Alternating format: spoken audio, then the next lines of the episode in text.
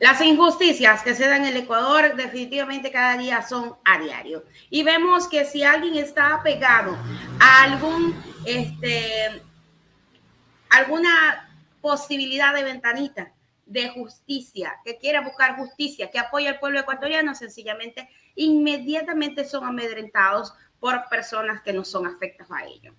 El ex defensor del pueblo fue alertado en la cárcel 4 de que la vida de su esposa corre peligro. Vamos con el detalle de esta información. Freddy Carrión, ex defensor del pueblo, fue alertado el pasado 15 de febrero del 2023 acerca de una llamada anónima en la cárcel 4, en el que se alerta que la vida de su esposa Priscila Santinelli está en peligro. A través de redes sociales, ella explicó que entre las 15 horas y 15.30 un hombre la llamó a la cárcel 4 dejándole la advertencia, frente a lo cual Carrión pidió al director un informe en el que se detalló sobre esta comunicación telefónica. La abogada Angélica Porras, quien acompaña a la esposa del exfuncionario, exigió a la Fiscalía y a la Policía que cumplan con los deberes, pues con esto ya son ocho denuncias por amenaza a la esposa de Carrión. La jurista mostró preocupación por los eventos y le atribuye esto a una retaliación del Estado y el gobierno por la participación de la cónyuge de Carrión en varias acciones de acción jurídica popular, entre las cuales está la solicitud de la revocatoria del mandato de Guillermo Lazo y Alfredo Barrero. En la última sobre el pedido de información de presuntos usos de la campaña del sí en la consulta popular. De su lado, también se instó a la Fiscalía a tomar en serio las denuncias y no esperar a que ocurra una desgracia para empezar a actuar. Ella dijo, responsabilizamos a ustedes por los que no pueda pasar quiero informarles a todos y todas que nuevamente he sido amenazada y amedrentada. Ahora se dieron el lujo de llamar a la cárcel 4 donde se encuentra recluido Freddy Carrión detenido ilegalmente. Es así que el 15 de febrero llaman a la cárcel 4 contestando un funcionario del SNAI y dejándole el mensaje a Freddy Carrión de que su esposa está en peligro y que trate de comunicarse con él.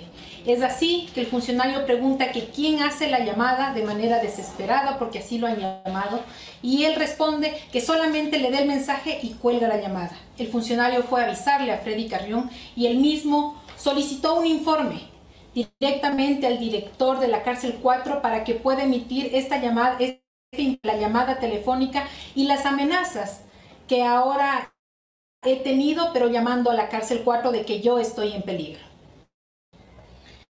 y exige a la Fiscalía y a la Policía que cumplan sus ocho denuncias presentado por las amenazas que ha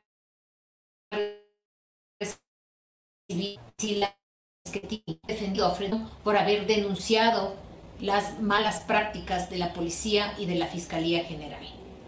Por otro lado, nos preocupa sobremanera que esta sea una respuesta del Estado y del gobierno por la participación de Priscila Schettini en varias acciones de la organización Acción Jurídica Popular.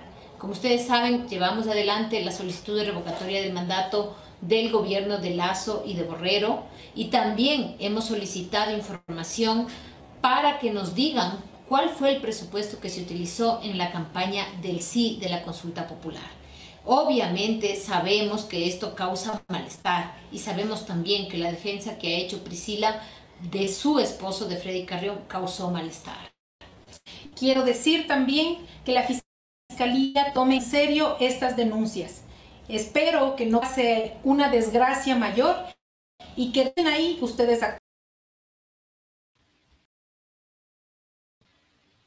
Ahí tenían las declaraciones, ellas están esperando que la policía, que la fiscalía tome en serio cada una de estas declaraciones, se inicie una investigación y se dé justicia en el país. ¿Cómo es posible que personas, por tomar acciones, por pedir qué fue lo que pasó en cuanto a presupuesto en la campaña del sí, sencillamente los amedrenten, estén amenazándoles y estén jugando con la libertad de otras personas. Eso está pasando en el Ecuador. Lamentablemente, quien no está alineado al gobierno, sencillamente el gobierno dice no, hay que desterrarlo, hay que sacarlo, hay que tratar de que no pueda tener esa movilidad política, esa, ese movimiento, esa atracción a la gente, porque sencillamente no nos conviene.